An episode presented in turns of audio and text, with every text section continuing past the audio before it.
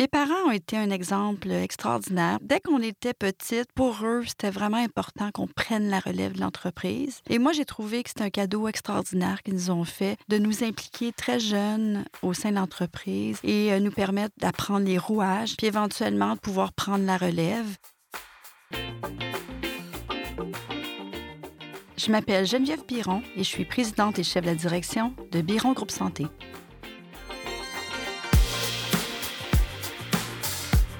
Vous écoutez le podcast Entrepreneur, être humain avant tout.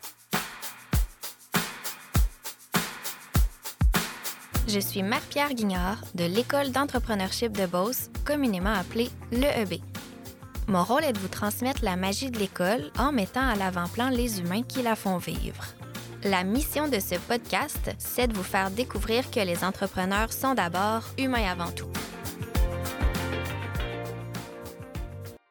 Pour débuter, éclaire-nous un peu à ton sujet. C'est qui Geneviève Biron? Je suis euh, une maman.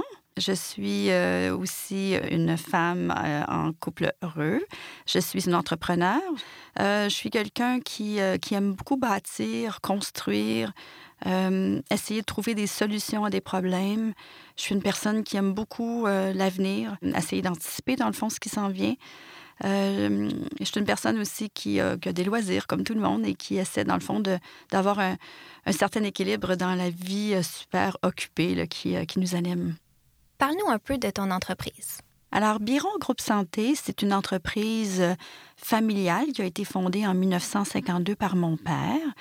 Euh, ma mère y a travaillé et, mes sœurs également. Aujourd'hui, c'est moi qui est à la tête de l'entreprise et on offre différents services diagnostiques dans le domaine de la santé. Alors, notre activité qui est le plus connue est celle du laboratoire d'analyse médicale, mais on offre également des services euh, de diagnostic des troubles du sommeil, on vend des appareils correctifs pour traiter l'apnée et aussi euh, des, on fait des examens en radiologie. On offre aussi quelques autres services, mais ça, c'est finalement nos, services les plus importants. Geneviève, on se connaît pas beaucoup, fait que j'ai préparé des petites questions sympathiques pour briser la glace. Tu vas répondre euh, la première chose qui te vient en tête en quelques mots. T'es prête? Oui. Quel était ton premier emploi? Mon premier emploi était dans une euh, fruiterie. Si tu étais une couleur, laquelle serais-tu et pourquoi? Rose fuchsia. Parce que bah, c'est une couleur animée, c'est une couleur vivante.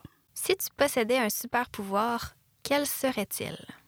D'avoir une boule de cristal pour voir l'avenir. Est-ce que tu as une citation préférée? Tout est possible. Qui était ton idole de jeunesse? Nelson Mandela. Quel est le plus bel endroit que tu as visité? L'Islande. Quel est ton talent caché? Comprendre les intérêts ou les besoins de l'autre. Qu'est-ce qui te lève le matin? Le sentiment de faire quelque chose qui me permette de m'accomplir. Quel serait le titre de ton autobiographie? On regarde en avant. Pour toi, qu'est-ce que ça signifie le mot entreprendre? Bâtir, construire. On va maintenant parler de tes moments forts, donc les moments qui ont orienté ta carrière. On veut apprendre à connaître Geneviève, la femme derrière l'entrepreneur. Parle-nous un peu de ta jeunesse. Quand tu étais enfant, c'était quoi ta carrière de rêve? Quand j'étais tout petite, je rêvais d'être photographe pour la revue National Geographic. Pour moi, euh, c'était, euh, je voyais ça comme un métier euh, plein d'aventures qui permettrait de voyager et de voir des beaux paysages. Je trouvais ça donc extraordinaire, les photos que ce, ce magazine nous présentait. Alors, j'en rêvais. Plus jeune, quelle place avais-tu l'impression que l'entreprise prenait au sein de ta famille? Pour nous, l'entreprise, c'était quelque chose de quasi omniprésent. Je n'ai pas vraiment de souvenir de souper de famille où on ne parlait pas du bureau, où mes parents n'adressaient pas des, situations qu'ils avaient vécues euh, euh, dans lesquels euh, il, euh, il, tentait de trouver des, solutions. Même, je dirais, euh, j'irais un peu plus loin, mon père faisait des, prélèvements à domicile et il n'était pas rare de se lever le matin, d'ouvrir le frigo et avoir des petits contenants d'urine. Aujourd'hui, on verrait pas ça, mais à l'époque, quand j'étais petite, alors ça peut dire que vraiment, c'était une relative symbiose entre l'entreprise et la famille. Quel est le point tournant ou l'expérience marquante qui a réellement changé ton parcours d'entrepreneur? Mais je dirais le moment le plus important était la fondation, la création d'Imagix, qui est aujourd'hui une de nos filiales. Euh, et c'était le fruit d'une ambition un peu plus personnelle de vouloir mettre sur pied mon propre projet. Alors, je travaillais euh, de très près avec ma sœur aînée qui avait pris la relève à la tête de l'entreprise et, euh, et, je m'occupais des opérations. Mais à un moment donné, je me suis posé des questions à savoir qu'est-ce que moi je voulais faire et, et j'avais le goût d'avoir mon, dans mon propre projet. Et, et je me disais, ben, je ne demande pas de cadeau, je vais le construire. Et comme ça que c'est arrivé, dans le fond, le, l'idéation, euh, l'élaboration du plan d'affaires, puis éventuellement la mise sur pied de Imagix. As-tu pensé à un certain moment devoir faire des choix déchirants quand tu parles de ton désir d'être chef de projet sans quitter l'entreprise? Au moment où j'ai commencé à penser à avoir mon propre projet, c'est certain qu'est arrivé l'idée à savoir est-ce que je serais mieux d'aller complètement à l'extérieur de l'entreprise? Mais pour moi, je voulais pas quitter le contexte familial. J'aime beaucoup l'entreprise. Euh, je voulais, euh, dans le fond, euh, trouver une solution pour être capable d'à la fois me, me développer, m'accomplir, mais dans, au sein de l'entreprise familiale. Tu as déjà dit, j'aurais aimé débloquer plutôt ma confiance en moi et avoir le courage de faire le saut comme entrepreneur. Partir une entreprise, c'est plus simple qu'on pense. En quoi c'est plus simple qu'on le pense? Bien, je dirais que la confiance en moi, c'est quelque chose que je dois travailler, même encore aujourd'hui. Il y a une époque où euh, moi, ça me freinait à, aller euh, faire mes projets, aller de l'avant. Et, euh, donc, avec un peu de, motivation de l'externe, des gens qui m'ont encouragé, ben, à un moment donné, j'ai fait le saut. Dans le fond, partir son entreprise, ce que j'ai réalisé, c'est qu'à partir du moment qu'il y a un bon plan, il y a un bon projet, il y, a de la, il y a un besoin. Avec un peu d'encouragement puis un peu d'organisation, moi, j'ai réussi, dans le fond, à assez rapidement aller chercher des alliés. Puis, à force de, réussir des projets, ben, on a réussi à les bâtir. Alors, j'ai trouvé ça un peu plus facile que je m'attendais. Et je me dirais, ben, j'aurais peut-être pu le faire encore plus tôt. Tu te décris comme un agent de changement. Comment est-ce que ça se manifeste tant dans ta vie personnelle que professionnelle? Moi, je suis une personne qui n'est pas très satisfaite avec le statu quo et j'ai toujours tendance à vouloir organiser les choses, les améliorer, comment on peut faire mieux. Alors, j'ai tendance à amener beaucoup de changements et lorsque les choses sont organisées, je réalise que je suis probablement pas la meilleure personne pour gérer au quotidien. Je suis déjà dans un futur projet. Alors, moment donné, j'ai réalisé euh, qu'il faut travailler avec ses forces.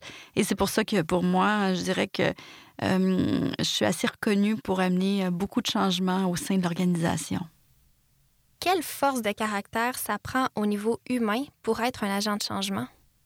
Je pense que ça prend certainement une personnalité qui a des, des, convictions, qui croit beaucoup en ses idées. Je dirais que de mon côté, autant que parfois je vois le futur très clairement, je me dis c'est là qu'on doit s'en aller.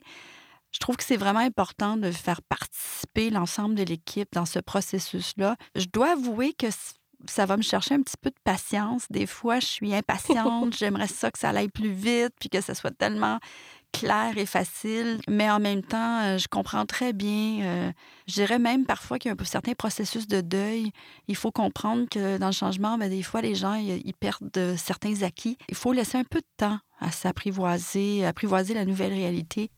C'est super intéressant quand tu parles de deuil. C'est quelque chose qu'on n'entend pas souvent. Est-ce que tu peux nous donner d'autres exemples?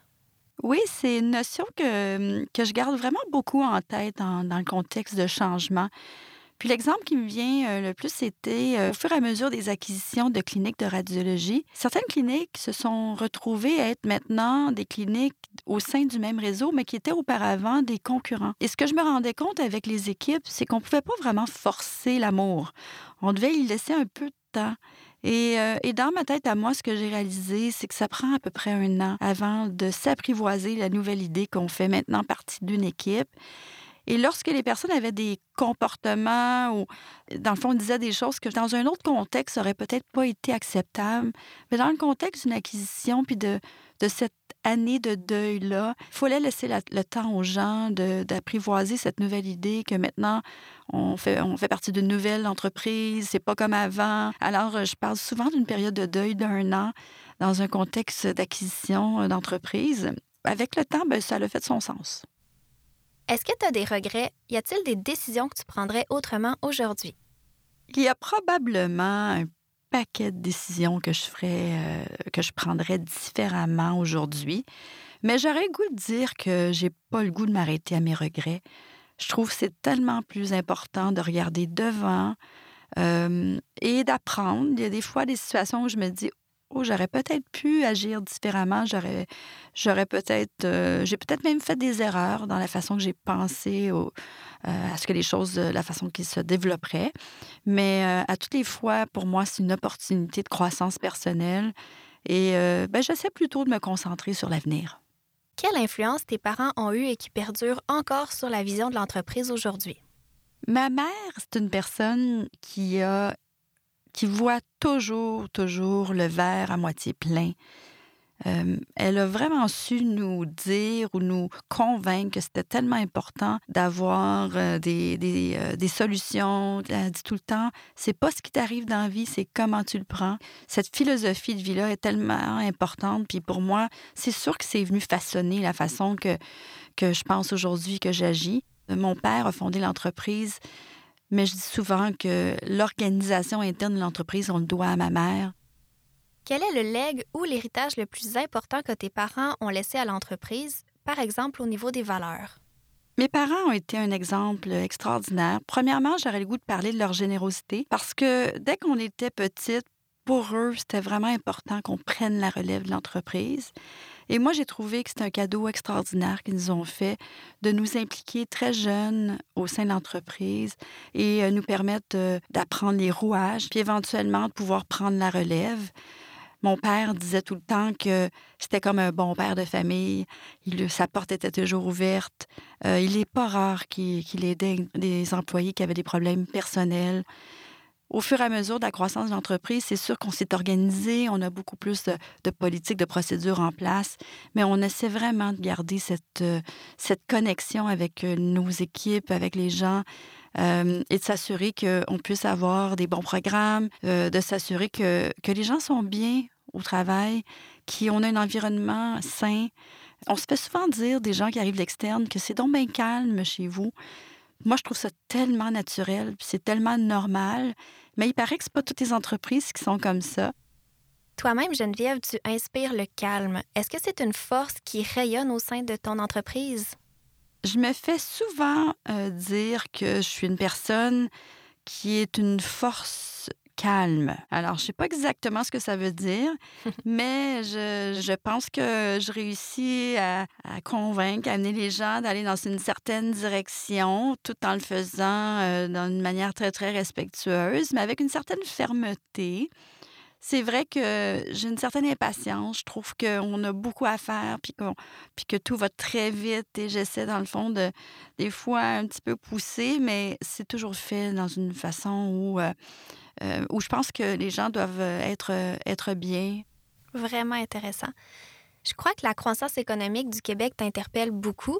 Comment est-ce que ça se manifeste concrètement et que fais-tu pour y contribuer? Bien, c'est un sujet qui me tient à cœur. Je trouve que on a des attributs extraordinaires ici.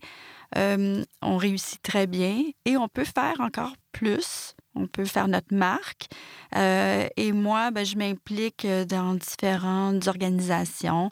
J'ai été, euh, je me suis impliquée au sein d'organisations dans le domaine des affaires. Je m'implique aussi dans les chambres de commerce. Je m'implique à l'école d'entrepreneurship de Beauce. je dirais que ça tourne toujours un peu autour du thème de comment on peut s'entraider, comment ensemble on peut aller plus loin, comment on peut faire plus. Je te remercie beaucoup, Geneviève, d'avoir pris le temps de venir sur notre podcast. On est super heureux de t'avoir reçu. Mais ça a été un plaisir pour moi d'être avec vous aujourd'hui. Ce podcast est une réalisation de l'École d'entrepreneurship de Beauce qui, en 10 ans, a changé la vie de plus de 1000 entrepreneurs athlètes et plus de 130 entrepreneurs entraîneurs dans une approche unique qui contribue à devenir un meilleur entrepreneur, mais aussi une meilleure personne.